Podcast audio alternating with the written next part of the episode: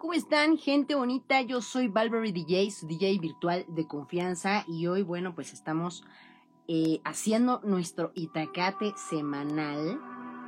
Igualmente hoy, este, pues espero que les guste la música. Este, porque estamos innovando también en ese, en ese aspecto, en ese aspecto musical. Este, bueno, pues no sé qué sucedió la semana pasada realmente, Itacate Lovers y Berry Lovers. Este, ya les dije yo que yo soy Valverde DJ, su DJ virtual de confianza y presencial de confianza. Bueno, si no, pues se los vuelvo a decir cuál es el problema. Eh, fíjense que la semana pasada algo raro sucedió porque yo grabé, porque además hice un en vivo, ¿no? Y, y quién sabe, por una extraña razón, no se quedó guardado. Eh, y yo se los juro que estuve buscando entre los archivos del Itacate y no tenía nada guardado. O sea, fue muy extraño, fue muy extraño la verdad. Este, pero bueno, vamos a hablar. La, la semana pasada estábamos hablando, fíjense que de las heridas emocionales. Yo empecé a explicar un poquito las heridas emocionales porque todos, todos en esta vida tenemos pues heridas, ¿no? Heridas emocionales. Ay, perdónita que te lo ves, es que si no, no alcanzo. No alcanzo mis, mis instrumentos necesarios para, para esta sesión. Eh, fíjense que todos tenemos un, pues un, una herida, ¿no? O varias heridas de infancia. Eh, algunos tenemos, algunos se nos nota más, algunos se nos nota menos, pero el chiste es que todos, o sea, es rara la persona que dice, ah, no, yo estoy perfectamente, yo no tengo heridas emocionales. No, no, no, claro que no. Fíjense que no, no creo que exista este alguien en este pues en, en un ambiente sano que diga que no tiene ninguna herida o que está perfectamente bien. A lo mejor, a lo mejor, si estás tomando una terapia, una vez más voy a decir que en este Itacate, este, promovemos que se, que este, que se haga, se haga masivo este, este, este trato de ir al psicólogo. Realmente es, es una práctica que tendríamos que hacer todos.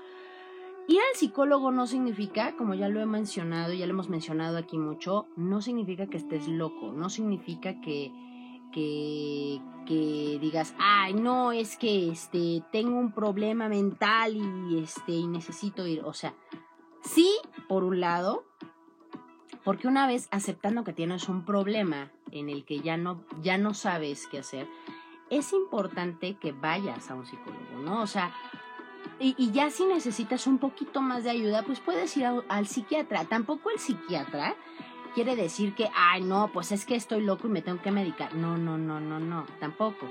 O sea, ir al psiquiatra realmente, no, no, lo voy a hablar desde la ignorancia, pero, o sea, el psiquiatra te, te medica conforme a varios estudios o varias, eh, varios test tal vez, que te hace, que te aplica para revisar si alguna de tus funciones o alguna de tus sustancias, ¿no? Vamos a llamarle así sustancias como mentales, ¿no? Alguna sustancia química no está, no está produciéndose como debería. Entonces, pues eso es lo que te ayuda el psiquiatra, ¿no? O sea, como a generar un poquito más de esa sustancia por si estás deprimido, por si tienes ansiedad, por si tienes, o sea, yo, con, yo tengo varias amigas, este, digo, no la mayoría, pero sí tengo algunas, que van a un psiquiatra y que, y que las medica. Y no quiere decir, ¿no? En un principio yo pensaba que así era, ¿no? Pero ya cuando ellos me platicaron y me dijeron, me explicaron, bueno, pues ya tengo mi, mi, idea de que ir al psiquiatra pues no es precisamente de que estás así en el extremo del 10 loco, ¿no? no, por supuesto que no. Entonces, este el chiste es el chiste es aceptar que tienes pues una herida o que tienes un problema mental, porque creo que el ir al psicólogo o el ir al psiquiatra es como ir al doctor, o sea, te enfermas de gripa y dices, voy al doctor, ¿no? O sea, ¿por qué? Porque me siento mal, porque tengo tengo mocos, o sea, tengo inflamados los oídos, tengo inflamada la garganta, tengo inflamado, ok, entonces vas al doctor, vas con el otorrino, o me duele el estómago, vas con el gastro, o me duele la cabeza, pues vas con el neuro, ¿no? O lo que sea, ¿no? Hay muchísimas especialidades. Pero pues si tienes un problema mental, pues vas con el psicólogo, punto. O sea, no hay más. O sea, entonces aquí promovemos, en el Itacate promovemos que se vaya al psicólogo. No necesariamente tienes que estar loco. Y bueno, esta parte de las heridas emocionales, que la, la quería hablar en la semana pasada y quién sabe dónde quedó el video, pues hoy sí las vamos a hablar, la vamos a hablar completa. Vamos a hablar de cinco heridas emocionales de la infancia. Fíjense que yo creo que, y, se las voy a ir diciendo porque no me las sé de memoria, ¿no? Este, estas heridas se generan aproximadamente entre los 5 y los 8 años, en los que somos niños, pero estamos como conscientes de muchas cosas, pero no sabemos interpretarlas, ¿no? O sea, captamos muchas cosas, pero no sabemos interpretarlas. Entonces, el cómo vivimos esa parte, pues es, es muy importante, ¿no? O sea, también creo que los papás, ¿no? O sea, yo sé que nadie sabe ser papá, pero creo que los papás sí tendrían que tener como ese, em, como ese cuidado para, para saber cómo tratar al hijo, porque todos estamos traumados, unos más, otros menos, ¿eh? O sea, todos tenemos traumas, ¿no? Y heridas de la infancia, de lo que sea, ¿no? O sea, ahorita pues ya, ¿no? Ahorita que las vayamos diciendo, pues ya van a saber si tienen o no tienen, ¿no? ¿Cuál es la que tienen? Entonces, eh, creo que todos tenemos que, o todos tenemos una herida por ahí. Y a veces es, pues, la del abandono, la del rechazo, ¿no? O sea, puede ser cualquiera. Pero pues se originan precisamente ahí en la infancia, ¿no?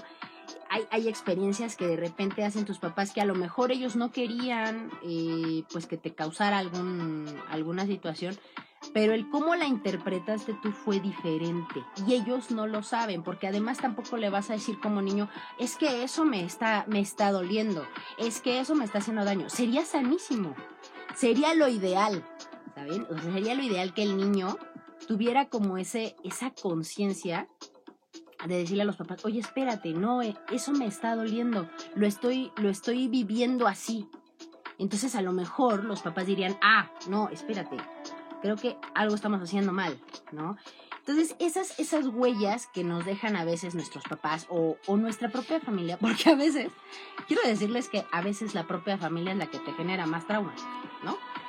Entonces, eh, a raíz de esa pues experiencia traumática, te quedas como adulto, creces y, de repente ya no sabes ni qué onda y entonces te empieza a generar problemas con tus parejas, en el trabajo, con tus amigos, ¿no? En las relaciones comunes, ¿no? De, la gente. Y de repente no sabes ni por qué. O de repente tus propios amigos dicen, es que qué onda. O sea, ¿por qué se porta así? Ah, entonces ahí vienen los patrones aprendidos. Cada quien en su familia aprende cosas diferentes. Entonces, cuando uno crece, cree que esas cosas son las comunes, ¿no? Lo que se hace normalmente. La mayoría de las cosas, pues sí, ¿no? O sea, aprendemos socialmente cuáles son las cosas que se hacen, cuáles son las cosas que no se hacen.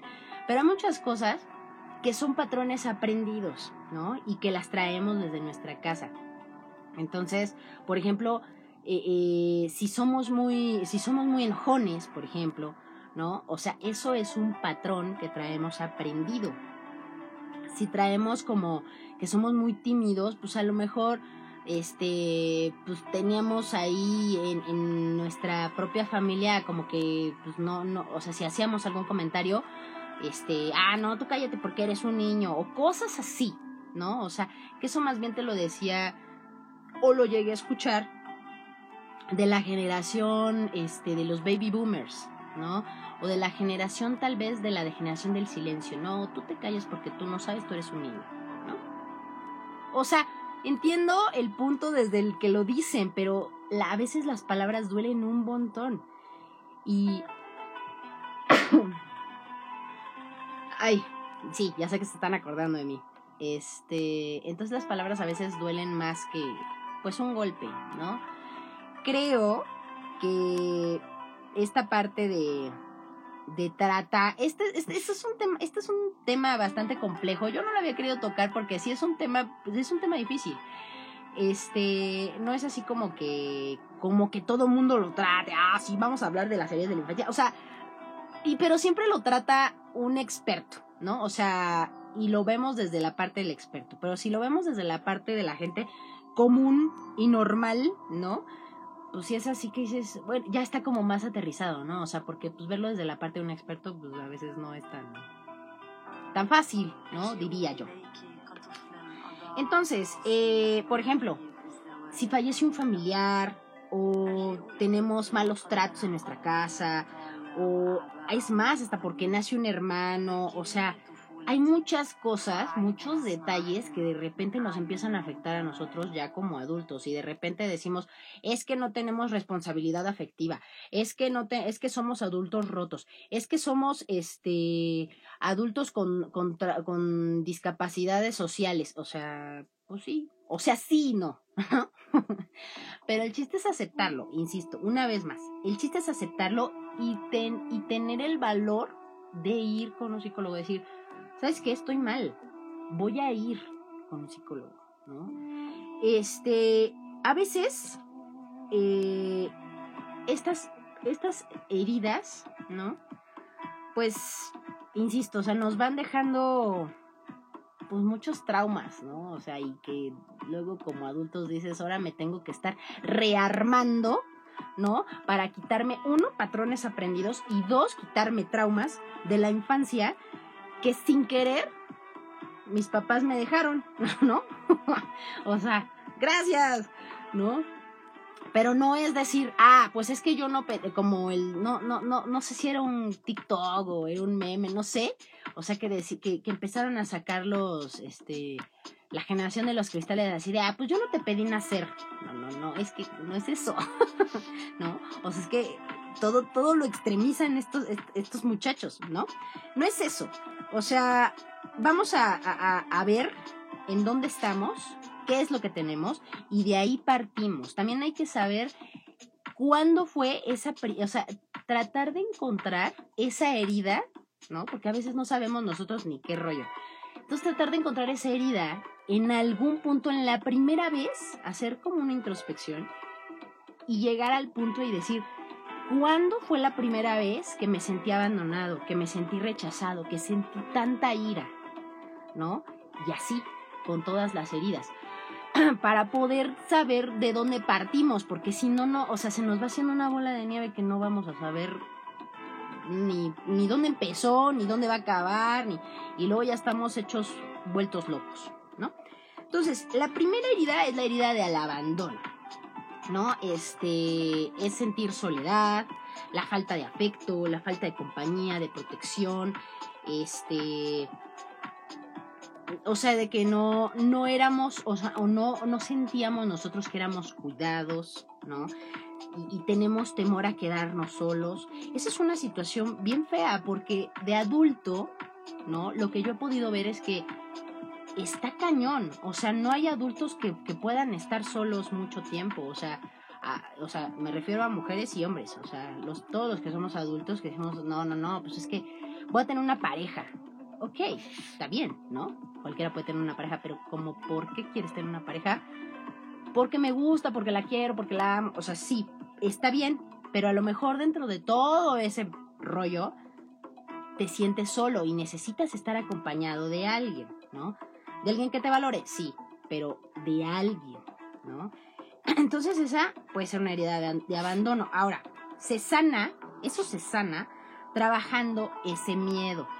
Hay una, hay unas prácticas estoicas, ¿no? Que ahora estoy leyendo, que es como practicar la inconformidad, ¿no? O sea, por ejemplo, ¿Qué pasaría si, por ejemplo, yo ando con alguien y de repente este, yo estoy pensando esa situación y no porque vaya a pasar, sino porque pues tienes, eh, eh, los estoicos dicen que es, es bueno practicar la inconformidad para que cuando, si es que llega el momento, ¿no? De, de esa mala noticia o de esa mala, eh, mala situación, pues no te afecte tanto, ¿no? Y creo, creo que sí puede ser una situación muy real, ¿no? O sea, no estamos acostumbrados a practicar la inconformidad.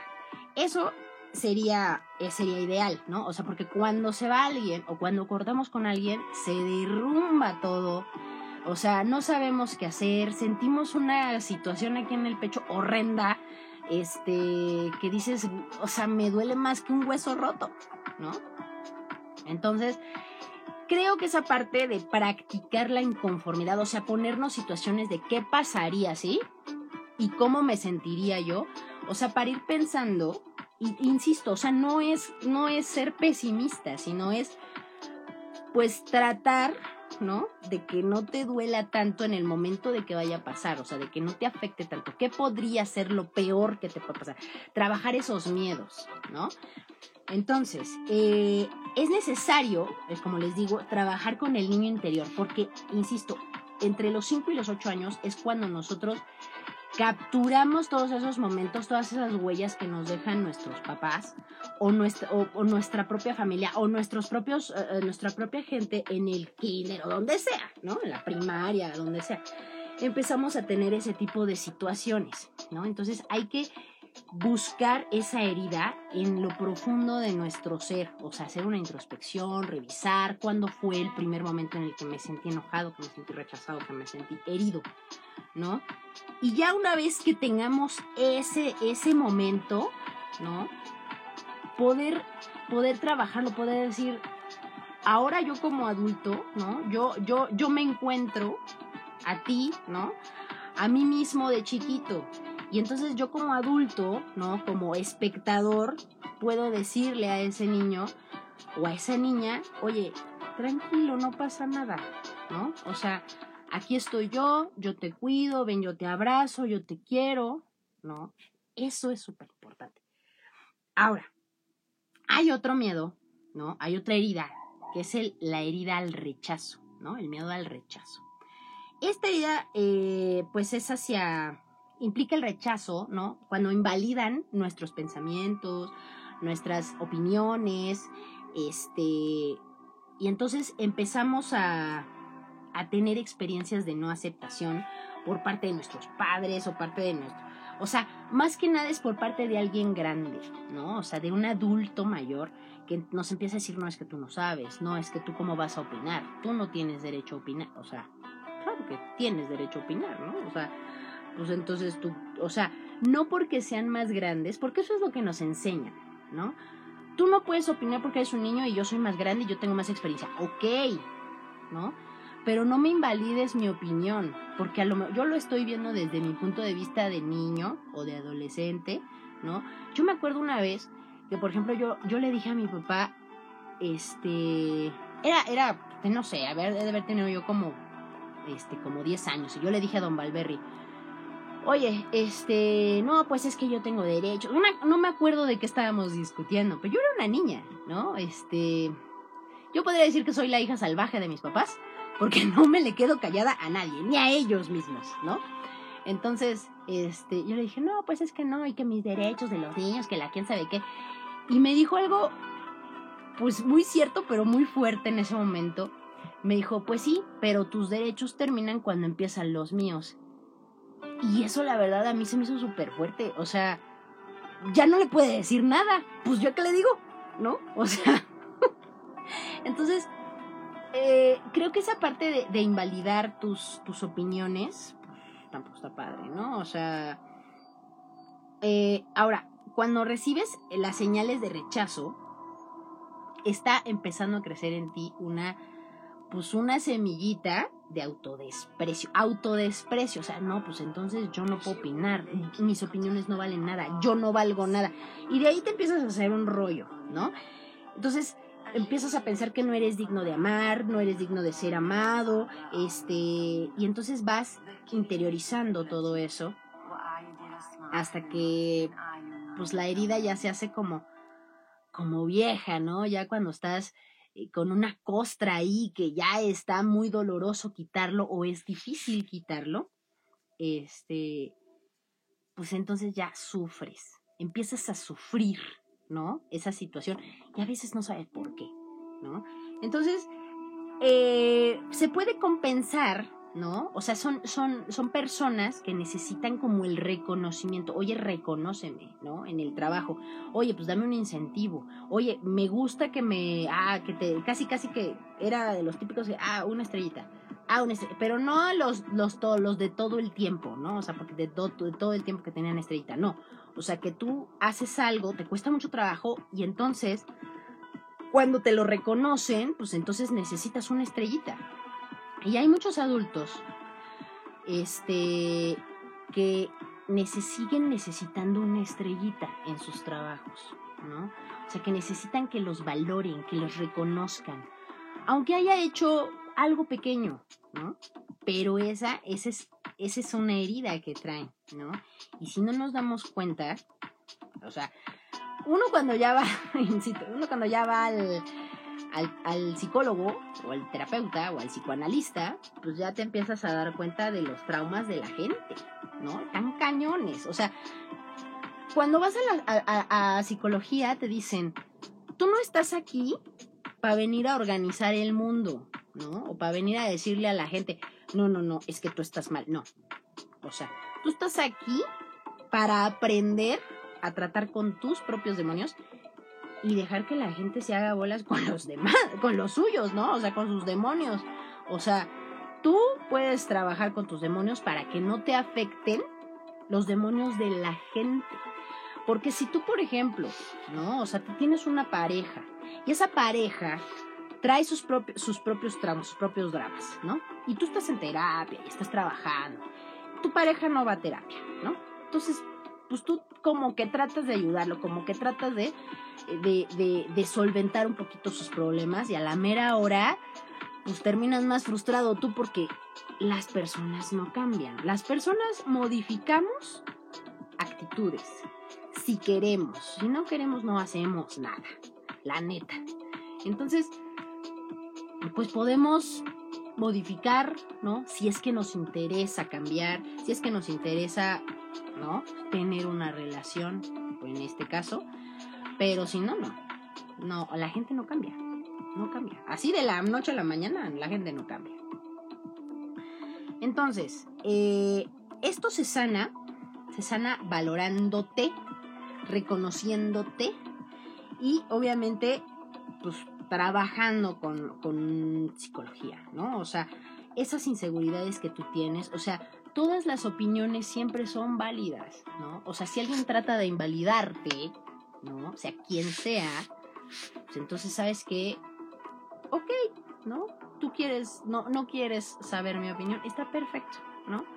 Pero entonces, ya, ¿no? O sea, con esa persona ya no vas a tener ninguna interacción, ¿no? El chiste es alejarse de ese tipo de personas, porque esas personas tienen más traumas que nosotros, ¿no? Eh, para empezar a sentirnos pues más capaces, ganar un poquito de más autoestima, trabajar nuestra autoestima, ¿no? Porque es lo más importante, ¿no? O sea, si no tenemos autoestima, pues no, no hay nada, ¿no? Entonces, hay que prevenir esta herida siempre trabajando, ¿no? O hablando con respeto. Oye, ¿sabes qué? Pues a mí no me parece lo que estás pensando, yo pienso esto, pero bueno, ok, ¿no? Cada quien pensamos diferente, respeto tu opinión, pero pues, o sea, vamos a tener opiniones diferentes. Pero eso está más sano, ¿no? O sea, mientras haya respeto, creo que todos podemos opinar, ¿no? O sea, y eso es algo eh, que entre papás e hijos, pues debería ser un poquito más válido, porque a veces, insisto, o sea, eres niño y te invalidan tus opiniones, tus comentarios, tu... No, tú cállate porque eres un niño, tú cállate porque eres una niña, tú no sabes, o sea, pues a lo mejor no sabes, pero igual explicas, ¿no? Yo sé que no hay una Biblia para padres, pero pues creo que puedes trabajar un poco el cómo le contestas a tus hijos, ¿no? Ahora, va la número 3. ¿Cuánto tiempo tenemos? Todavía tenemos tiempo. La herida número 3 es la herida de la humillación, ¿no? La herida de la humillación es cuando sus padres este, lo critican, ¿no? O lo humillan, ¿no? O sea, por ejemplo, no sé, o sea, a mí, a mí esa parte, pues más bien me pareció, oh, les voy a contar una, una, una anécdota, este, igual yo creo que no la pensó mi papá, también fue don Valberry que me la dijo, este, pues a mí me gustaba salir mucho de fiesta y demás, y este, y de tardeadas, y íbamos a la tardeada, íbamos al antro, y etcétera, ¿no? Entonces, un día mi papá, este, pues me iba a llevar a una fiesta, ¿no? A una, a una tardeada. Y entonces, pues en ese tiempo, pues no llegaba, se vestía, este, ¿no? Te ponías tu faldita, te ponías tu blusita, te peinabas, muy mona, muy bonita, te arreglabas, te ponías tus zapatos de plataforma, porque en ese tiempo había plataformas. Yo sé que están regresando, pero pues bueno, en ese tiempo te ponías tus plataformas, ibas muy, muy mona, muy cookie al antro, ¿no? Entonces, este, pero pues bueno, o sea, pues uno se pone su falda, ¿no? X. Yo no lo veía mal, ¿no? Yo no lo veía mal, ni mis amigas tampoco. Entonces llegó a la fiesta. Ah, no es cierto, no es cierto, miento. Antes de salir de mi casa, pues ya vengo bajando yo muy cookie, muy arreglada.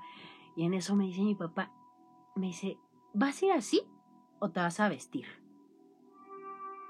O sea, si yo hubiera estado como en otro mood, a lo mejor lo hubiera tomado, pues, órale, ¿qué onda con mi papá? O sea, que me está diciendo que casi voy desnuda o qué, qué onda. Y estaba, pues, ¿qué de haber tenido? Como, no sé, como 13, 14, una cosa así. O sea, no lo tomé a mal, me explicó. O sea, lo, yo dije, pues, pues, ¿qué? ¿Qué tiene? O sea, pues, estoy vestida, ¿no? ¿Cómo? No lo tomé a mal, pero quizá en otro momento, o si yo no hubiera estado en un mood como, pues como X, como que se me resbala todo, a lo mejor me hubiera impactado muchísimo como lo que me dijo, este, de tus derechos acá donde empiezan los míos, ¿no? O sea, tal vez pues yo estaba más, más rebeldilla, ¿no? A los 15. Y yo dije, no, pues, pues estoy vestida, ¿no? O sea, ¿cuál es el problema? No le veo ningún problema, ¿no? Entonces, pues que te quieren criticar o te quieren humillar, o sea, o sea, y yo creo que no se dio cuenta, ¿no? Y no creo que lo haya hecho con intención de, de molestarme, sino de, oye, pues te estoy protegiendo, te estoy cuidando, pero a veces esas protecciones creo que están como medio bizarras, ¿no? O sea, está bien, ¿no? O sea, yo no digo que no, o sea, sí, sí, sí, bueno, o sea, pero la, la falda era arriba de la rodilla, pues ni que hubiera, o sea, no, nunca me ha gustado usar minifaldas, ¿no? Pero una falda arriba de la rodilla, pues creo que no está mal, ¿no? O sea, o bueno, a mí no se me hace indecente, ¿no? Nunca se me ha hecho indecente, la verdad.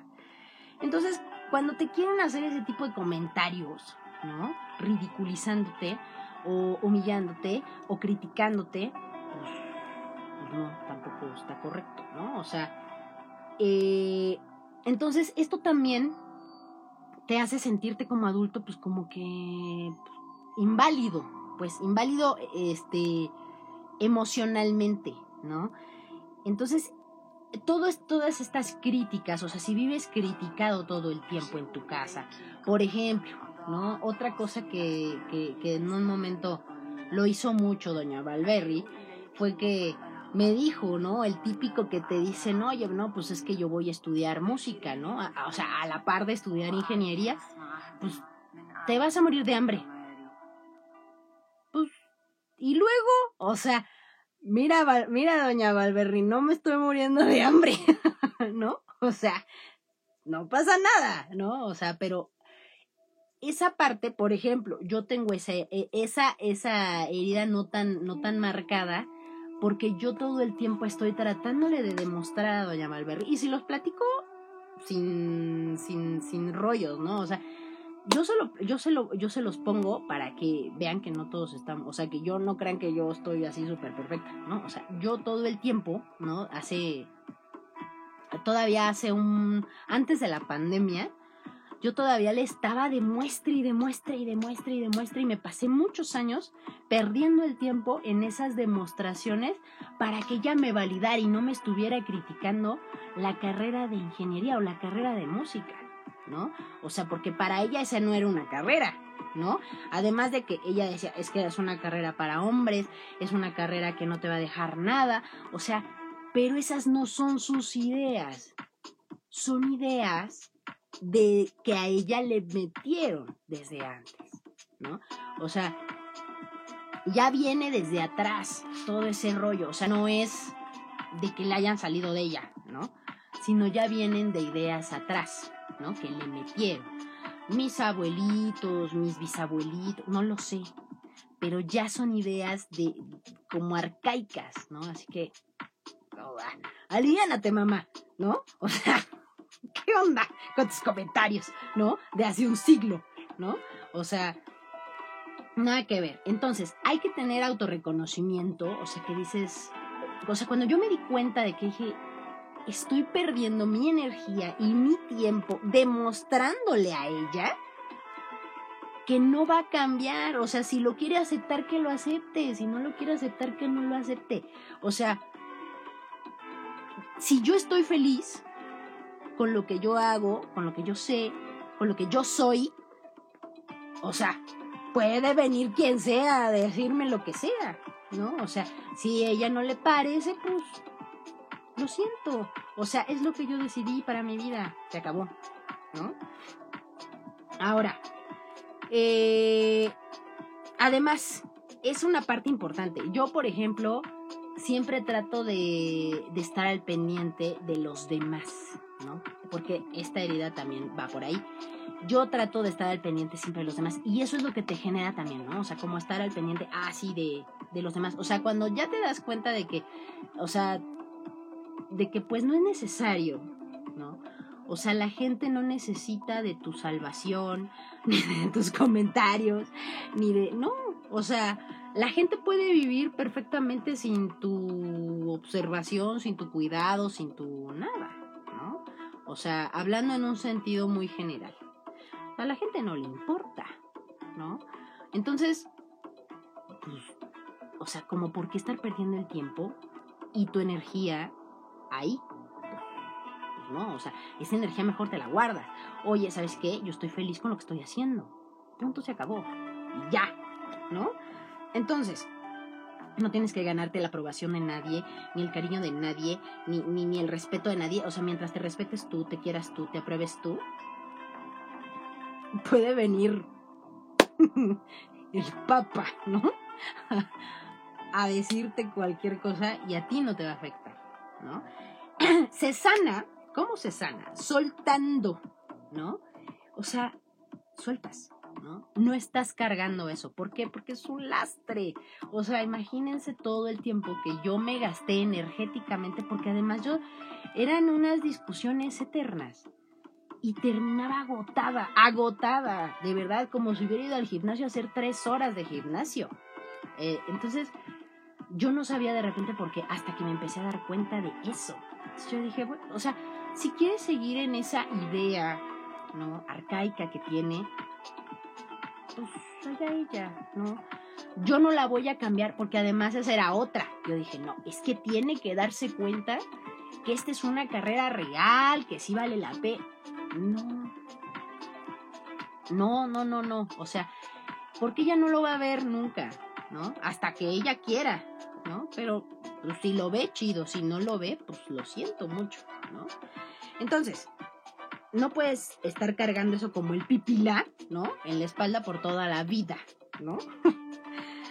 Entonces, hay que, o sea, esa parte la, te la tienes que, este, perdonar a, la, a, esa persona, ¿no? O sea, decir, pues sí, pero mamá, pues, o sea, pues la perdono, ¿no? O sea, o, la gente que no creyó en ti,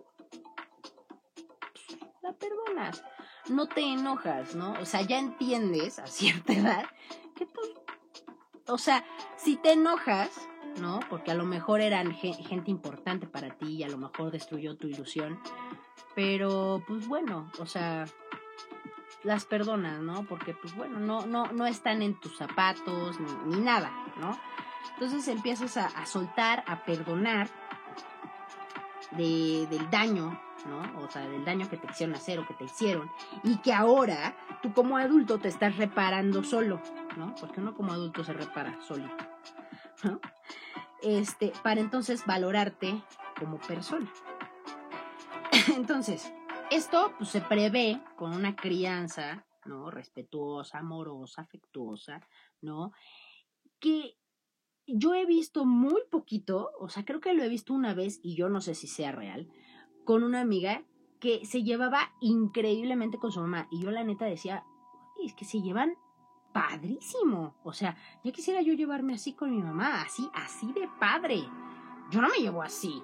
O sea, yo, yo soy, este, súper seria, súper seca, ¿no? Digo, eso ya lo saben, ¿no? Y Tecate Lovers, pero, o sea, yo no soy, soy cero afectiva, soy cero cariñosa, o sea, nada, ¿no? O sea, y, y, aquí con, con, lo, con los señores, este, sacrosantos, este, padres Valverri, pues no, o sea, sí, eso sí, sí, sí, ¿no? O sea, tenemos convivencia, pero no es así de que yo llegue y me les cuelgue como chango para demostrarles mi afecto. Por supuesto que no. ¿Por qué? Porque hay heridas todavía, ¿no? Entonces, evitar que nuestros hijos sufran las consecuencias de esa humillación, ¿ok? Eh, otra herida es la herida de la traición o el miedo a confiar en alguien. Entonces, esta herida surge cuando el niño se ha sentido traicionado por alguno de sus padres. O sea, tus padres son tus mejores... Eh, o sea, son como los que te guardan los secretos. Son, los, son las primeras personas que conoces. Que dices, son, son mi todo. Y de repente te traicionan. ¿Cómo? ¿No? Esto va a ser muy fuerte. Que le pongan el cuerno a a, cualquiera de tus papás. ¿no? Y tú te des cuenta. Eso es una traición. Que, no sé, o sea, otra, otra más sencillita, ¿no? Porque está muy complicada. Este, que te traicionen, pues no sé, con algo más sencillo que se pongan de acuerdo, o sea, que tu papá y tu mamá se pongan de acuerdo porque te portaste mal, ¿no? Y no te dejen, bueno, no, no portándote mal, sino que tú, o sea, eres un estudiante promedio, haces lo que puedes con lo que tienes para poder sacarte buenas calificaciones, haces un esfuerzo y aún así ni tu papá ni tu mamá te dejan ir, por ejemplo, a una fiesta, ¿no? A la fiesta donde va a estar toda tu generación o todos tus amigos. Entonces dices, entonces ¿de qué sirve la vida? en ese momento dices, ¿de qué sirve la vida? ¿No? O sea, me traicionan, o sea, ¿por qué? ¿Por qué si yo me, me, esfuerzo? ¿Por qué no me dejan ir? ¿No? Una vez así me pasó. Este, o sea, yo me, me, puse a estudiar y digo, o sea, tampoco nunca fui de 10, eso ya lo saben. Este, era promedio, y yo me, me, hice, me hice a la tarea de estudiar porque iba a haber una fiesta justamente en el Medusas. Y entonces, pues yo hice todo mi esfuerzo y todo, y saqué, pues, no me acuerdo, siete, ocho, no lo sé. Y iba a ser una, una fiestota en el Medusas, me acuerdo, en secundaria. Y no me dejaron ir. Y yo dije, pero por, como por, ¿por qué no me dejan ir? O sea, no, y su pretexto fue de, o sea, don Valver, no, es que ahí venden este, drogas y la no sé qué. Y a mí se me ocurrió decirle, oye, pero pues en todos los antros venden drogas, ¿qué diablos? O sea, creo que eso no me convenía decirlo. Pero este, pero su, su, su, respuesta, me acuerdo que esa vez me dijo, no, me dice, pero es en ese antro yo sé que venden drogas, ya no sé qué, me consta. Y yo así, bueno, pues no me dejó ir. Otra vez hubo una noche colonial en la Salle. Iban a ir todas mis amigas, todas. Una noche colonial en la Salle. Las noches coloniales de la Salle eran la opción para ir a las noches coloniales. Eran de las mejores noches coloniales, la verdad, la verdad, ¿no? Entre las del Miguel Ángel y entre las de la Salle, pues ahí eran, eran las, las meras meras. Es más, las del CUM también eran buenas. Este, por ahí, Ayana Mitch, ya también me podrá decir otro tipo de noche colonial, de, noche colonial que era muy buena. Creo que también la de la mexicana americana también era buena. Este, y ya, ¿no? O sea, tampoco, o sea, no me dejaron ir. O sea, de verdad yo estaba en un dramón llorando así a mares. En mi, cuarto así, me acuerdo, me acuerdo que me, me, dolió mucho. O sea, yo dije, pero ¿por qué si yo me esfuerzo? ¿Por qué no me dejan ir? Que no sé qué. Y era porque no me querían llevar, ¿no? Por eso también ese rollo de aprender a manejar desde muy joven era mi sueño, ¿no?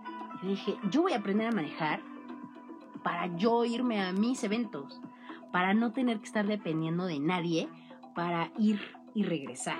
Ah, sí, la del Simón Bolívar y la del México. Ah, claro, esas eran muy buenas también, muy buenas. Este, sí, sí, sí, sí, eran buenas. No me acordaba, fíjate, no me acordaba. La del Simón, sí es cierto, la del Simón.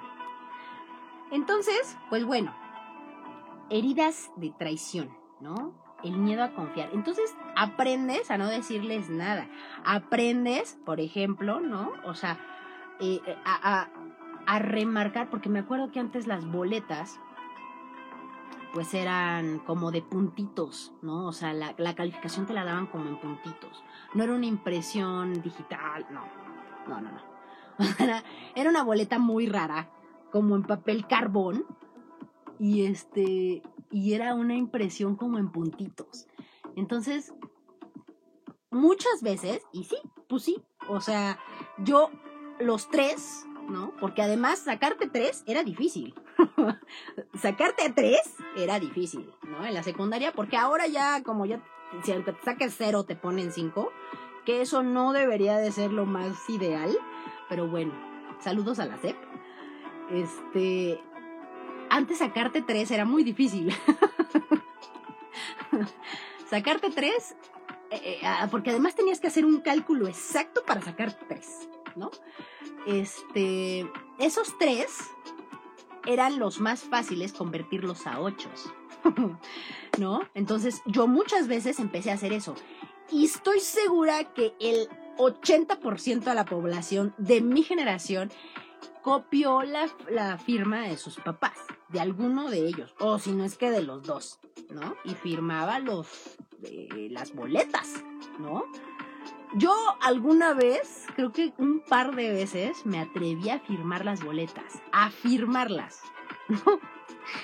Pero, pues, no sé, o sea, creo que sí pasaron, no me acuerdo, pero sí, un par de veces me atreví a firmar las boletas, a veces que me iba muy mal, este, y en secundaria, creo que el primer año fue cuando me fue muy, muy mal, que reprobé de 12 materias, creo que reprobé todas menos deportes y música. Entonces, este, ah, miren, dice, Mitch dice, yo falsifiqué la firma de mi sacrosanta en primaria. Ah, ¿ves? O sea, todos lo hemos hecho. El que diga que no miente, ¿no? Entonces, eh, esa parte, o sea, cuando ya empiezas a ver que si, si, si confías, ¿no? Te va mal, pues entonces ya no confías, ¿no? ¿O cómo?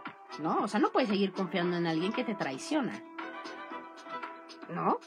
Amigas, amigos que te traicionan, pues también les dices bye, ¿no? O sea, eh, parejas que te traicionan, pues bye, ¿no? Este, y entonces empiezas a generarte también una herida emocional, ¿no? Que conforme vas creciendo se vuelve personalidad, se vuelve personalidad fuerte, se vuelve personalidad posesiva, se vuelve personalidad desconfiada, se vuelve personalidad controladora, ¿no? Toc toc, ¿no? este predomina la necesidad del control, ¿no? Para no estar enfadado. Y son, son personas que se dan mucha le dan mucha importancia a la fidelidad, a la lealtad, ¿no? Y que suelen este de repente distorsionar ambos conceptos. Eh, son posesivas en extremo, al punto de de repente no respetar la libertad de la otra persona, ni el espacio, ni los límites este, tóxicos, ¿no? Palabra, palabra clave, ¿no? Entonces, para sanar esta herida hay que trabajar la paciencia, la tolerancia, la confianza y delegar responsabilidades a los demás. Pues, ¿no? O sea, y aprender a los que tienen hijos, ¿no? O sea, no, no, no, no hacer ese tipo de, evitárselas, ¿no? Ese tipo de, de situaciones, ¿no? O sea, no prometer en, ay, no, es que te vamos a llevar a Disneylandia. Pues no. O sea, a mí me lo cumplen. vamos porque vamos, ¿no? este, y bueno, o sea, que sean congruentes con lo que te están diciendo. Hay muchos papás, ¿no? Porque yo lo he oído, que te dicen, haz lo que te estoy diciendo, no lo que hago. Entonces, ¿qué carajos, no? O sea, ¿cómo? No está siendo congruente, o sea, yo estoy aprendiendo de ti y me estás diciendo que haga lo que tú dices y no lo que haces, pero si lo que haces es lo que se me queda grabado, pues entonces, ¿cómo? ¿No? A ver, aquí hay, aquí hay incongruencia, ¿no? En ese momento, pues como niño no tienes ni idea, pero te confundes. Entonces, o sea, a ver, ¿no? En, en, una escena, o sea, mi papá está engañando a mi mamá, pero me dice que yo sea leal con él y que yo sea leal en mis calificaciones y que yo sea leal. O por ejemplo, ¿no? Papás que, que, que, golpean o papás que dicen groserías, porque todos los papás dicen groserías porque todos en esta vida decimos groserías que no son groserías, son palabras de alto impacto. Sépanselo. Este, todos las decimos, todos en la vida, todos, por todo, ¿no? Unos más, otros menos. Pero, o sea, también, si tu papá, si tus papás ves que sí hablan con groserías y tú las dices, y luego te dicen, no, es que no las digas, ah, pues no, ¿cómo crees? O sea, ¿qué diablos, no? O sea, ¿qué diablos está pasando? ¿No? Pues no. O sea, hay que ser congruentes con lo que hacemos, con lo que decimos. Es difícil, claro, pero hay que hacerlo. O sea, si tienes hijos y si tienes alguien que te está observando todo el tiempo, pues ni modo. O sea, tienes que ser congruente con lo que estás haciendo. ¿Por qué? Porque estás formando una vida. Estás formando un carácter. Estás formando una, una persona que en un futuro puede ser, puede estar, este, puede ser un adulto, ¿no? Sano, o puede ser un adulto roto y que se y que lo, lo, lo, mejor en el caso de los adultos rotos que podemos empezar a reconstruirnos de donde podemos no como podemos. Pero si no pues te quedas roto toda la vida no y la herida de la injusticia la herida de la injusticia. A ver, se origina cuando los progenitores son fríos y rígidos, imponen una educación autoritaria y no es respetuosa. Este, la exigencia es muy constante y en ellos este, hay sentimientos de ineficacia, inutilidad, o sea, la sensación de que es, injusto todo lo que está sucediendo, ¿no? Se genera se generan adultos pues muy cerrados, rígidos, no son capaces de negociar, son cuadrados, este, no mantienen diálogos, o sea, les cuesta aceptar puntos de vista, les cuesta aceptar que se, que se equivocan, este, les cuesta aceptar opiniones de alguien más, ¿no? Todo lo que ellos dicen es lo correcto, eh, ellos tienen la verdad absoluta, eh, el, mundo gira alrededor de ellos, ¿no? O sea, son fanáticos del orden, de la estructura, son perfeccionistas, ¿no? Entonces, la forma de curar este tipo de herida, ¿no? La herida de la injusticia, es pues trabajando un poquito de estructura mental, rigidez mental. Eh, ser un poquito más flexibles, ¿no? Trabajando también la tolerancia, la confianza hacia los demás. Claro, la confianza se gana, ¿eh? O sea, así como las mentadas de madre, todo se gana en esta vida, ¿no? Las mentadas de madre también se ganan. No me censures, este, Instagram, pero pues, o sea, hay, hay podcasts que dicen peores cosas. O sea, entonces, la confianza se gana y las mentadas de madre también, ¿no? Eh, también, pues vamos a, prevenirla desde, desde niños, ¿no? Eh, trabajando, una vez más, el respeto por la diversidad, por la tolerancia, ¿no? Porque si no empezamos a ser niños intolerantes, ¿no? Eh, o sea, los niños intolerantes o los niños, ¿cómo les dicen ahora? Tiranos, ¿no? O sea, que es la generación de los niños tiranos. Y tú así, ¿de qué diablos? O sea, son los que ves en el súper y que están haciendo una pataleta.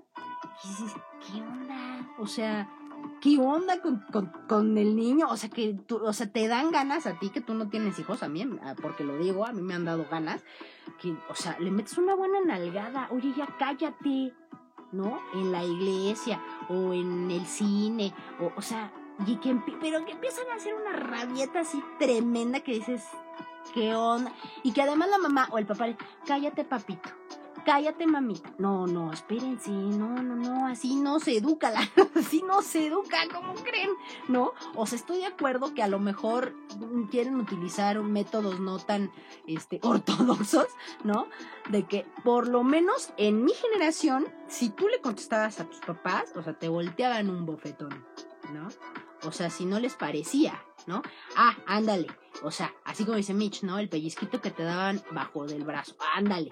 O, que algunos, digo, a mí jamás lo hicieron así, ¿no? De que te agarraban del oído. Jamás, ¿no? Pero, o sea, pero había, había mamás o había papás que te agarraban, los agarraban, por ejemplo, a los niños, ¿no? Del, del oído y órale, ¿no? O sea, ese tipo de situaciones. O de que, no, porque sé que hay mamás que hacían eso de que te aventaban lo que se les encontraba, la chancla, el cinturón, la maceta, lo que se encontraran, ¿eh? Y tú ahí andabas ahí como de videojuego, ahí esquivando que lo que te aventaban, ¿no? O sea, pues, no manches, o sea, somos, miren, creo que nosotros, o sea, y creo que también la generación X, ¿no? La que está arriba de nosotros, creo que somos una somos generaciones que pues no, o sea, sí estamos traumaditos, pero creo que no estamos tan fuera de la realidad, ¿no? O sea, creo que un, este, mi papá dice que un, un, este, ¿cómo, cómo es? Un buen, un, un buen golpe, no, ¿cómo dice? Un, un buen corrector a tiempo puede, puede sanar muchas cosas. Entonces, a lo mejor es que ahora los papás son malvaviscos, ¿no? Entonces permiten muchas cosas. Este, pero también es porque los que estamos, ¿no? En esa generación, ¿no? Que a lo mejor les tocó, pues, más duro, ¿no? O sea, que les que sí les aventaban, este, macetas o lo que sea, pues sí tenían que estar ahí a las, a las vivas, pues a lo mejor no quieren tomar esa, pues ese camino, ¿no? Ese camino de agresividad, porque la violencia genera violencia, ¿no?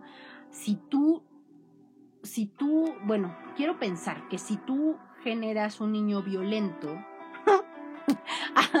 este, pues vas, o sea, pues el niño, o sea, si tú, si tú le das violencia al niño, pues el niño va a ser violento, no contigo, sino, o sea, no contigo en ese momento, sino con sus compañeros, ¿no? De clase o a donde vaya, ¿no?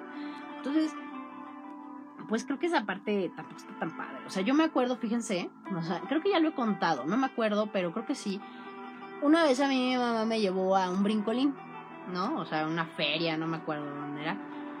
Y en eso, este, pues un niño estaba pues dándose vueltas, ¿no? Pero entonces entro yo al brincolín, ¿no? Porque era de esos cerrados de plástico.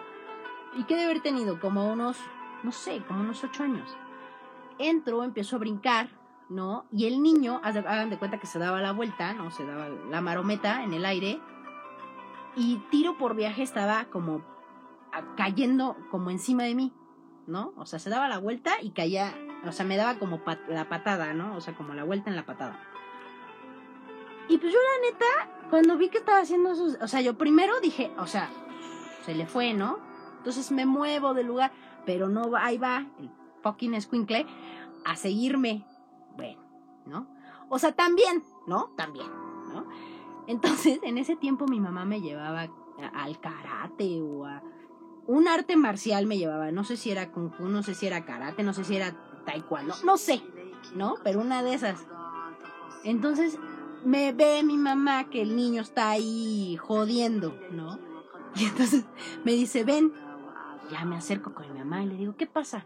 Y me dice, ah, me dice, ¿a qué te llevo al karate? Una cosa, ah, pues era karate. Me dice, ¿a qué te estoy llevando al karate? Órale. Dije, mm, pues, pues al karate, pues a aprender karate, ¿no? Y me dice, entonces, me dice, ya pon un, ponle un estate quieto a ese squinkle. y yo así de, ah, bueno, pues entonces tengo permiso. tengo permiso de ponerle una friega, ¿no? Al escuincle. Bueno, pues entonces termina la historia, ¿no? Que me, o sea, que en ese momento en el que se quiere volver a dar una vuelta, que se quiere dar una marometa otra vez, le metí una patada aquí en el costado, ¿no? Así, pras, ¿no? De, de empeine. O sea, porque en el momento, porque lo vi, ¿no? Lo vi que ya se iba a dar la vuelta y ¡zas! que le meto el patadón. Y entonces, pues, se, se cayó el chamaco, ¿no? Y ya, o sea, o sea, sí se, se quedó ahí tirado, o sea, ni lloró ni nada, pero pues se quedó ahí tirado, ¿no? Y yo ya me fui a saltar por todo el brincolín. Pero, pues creo, o sea, no sé, ¿no? Tendría que decírmelo un, pues un psicólogo. Esto, la verdad es que creo que de todas, de todas mis terapias creo que no se lo he contado a ninguno. o sea, no sé si realmente eso haya estado bien, ¿no? O sea, porque entonces empiezas a creer que la violencia te da poder, ¿no? ¿No? Este, en ese momento pues yo dije, ah, pues sí, ¿no? O sea, ya me defendí ya. Pero realmente pues yo no quería, vamos a decirlo así, yo no quería hacerle daño, ¿no? Pero pues sí, mi mamá pues enojada o desde el punto de vista de que pues no, ella no puede meterse a decirle al niño, o ella pudo haberle dicho a la mamá, ¿no? Pero quién sabe dónde estaba la mamá. Entonces, este, pues ya, o sea, yo fui la que, la que hizo ahí su propia justicia. Entonces, bueno, vamos a, ir terminando. Fíjense, les voy a contar, ¿no? O sea, en el, en el, este, en el hoy aprenderemos. Les voy a, platicar de la historia de las mil y una noches. Déjenme, déjenme lo, lo, busco porque está, está bien interesante. Espero que esta parte de, de las heridas, o sea, es que créanme que no podemos, o sea, no, no vamos a ser salvadores de nadie, ¿no? Porque además no nos alcanza la vida para ser salvadores de nadie. Tenemos que salvarnos primero nosotros, ¿no? Y si nos alcanza el tiempo, entonces salvamos a alguien más, pero primero nosotros. O sea, porque por ejemplo, si estamos en una pareja, tenemos una pareja y la pareja tiene sus traumas, ¿no? Que era lo que decía hace rato, ¿no? Y tú dices, ah, bueno, pues como que puedo con estos traumas y los míos y demás. Terminas con esa pareja y vuelves a encontrarte otra pareja porque además seguimos patrones, ¿no? A lo mejor esa otra pareja tiene los que ya tenía tu pareja pasada más unos nuevos, ¿no? Entonces eso está... o sea que dices, madre mía la Rosalía, ¿qué onda con esta gente? O sea, porque se van generando traumas y entonces no puedes estar salvando gente. No puede ser Juana de Arco para estar salvando, o la Madre Teresa de Calcuta para estar salvando a tus parejas o a tu familia, o sea, a tus hermanos, a tus primos, a tus amigos, ¿no? Si quieres ayudar a tus amigos, lo puedes hacer, ¿no? Yo estoy diciendo que no los ayuden o que no los ayudemos. Claro que lo podemos hacer, pero ¿desde dónde los voy a ayudar? ¿No? Porque yo tengo que estar bien plantada en mi, en mi, en mi consciente, ¿no? Para saber desde dónde lo voy a ayudar, porque si no, me va a arrastrar y la pareja me va a arrastrar si yo no estoy bien parada, ¿no? Entonces sí necesitamos tener como eso bien, bien, bien consciente, bien plantado, porque si no, entonces perdemos toda nuestra objetividad y vamos a perder, pues, pues a lo mejor hasta nuestra dignidad ahí, ¿no? Ahora, voy a platicarles, ¿no? Este, lo de qué, qué, sucedía, ¿no? O sea, las, las mil y una noches de Sherezada. En Hoy aprenderemos. Resulta que cuando el sultán Shairar descubrió que su mujer le era infiel con uno de sus sirvientes, ordenó degollarla a ella y a todos sus esclavos. Acto seguido, por despecho, mandó a su visir que cada noche se le entregara una joven virgen, que sería degollada la mañana siguiente por orden suya. Los hombres del reino intentaron huir con las hijas que les quedaban. Y una tarde, como ya era costumbre, el sultán ordenó al visir que le trajera otra joven. Pero el visir, por más que buscó, no encontró ninguna. Regresó a su casa afligido, temiendo ser él mismo degollado si no cumplía las órdenes del sultán. Así que la hija mayor del visir, Sherezada, o Shereseid, al ver a su padre tan preocupado, le pidió que la llevara ante el sultán. La bella Shereseid había leído todos los libros y leyendas y poseía el don de encandilar con su voz y sus gestos, pero también tenía un plan para salvarse ella, ¿no? Muy inteligente. Y las demás jóvenes del reino.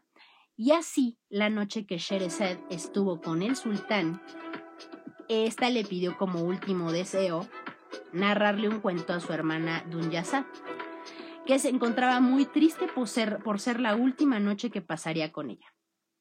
Pero Sherezad, antes del alba, interrumpió el relato y le pidió al sultán continuar con la narración la noche siguiente, pues se encontraba muy cansada. El sultán accedió, y ya que le había subyugado tanto el relato de Sherezada que deseaba oír el final y le concedió algunas noches más. Con esta argucia, Sherezad logró intercambiar una noche de su vida por un cuento, hasta completar mil y una noches.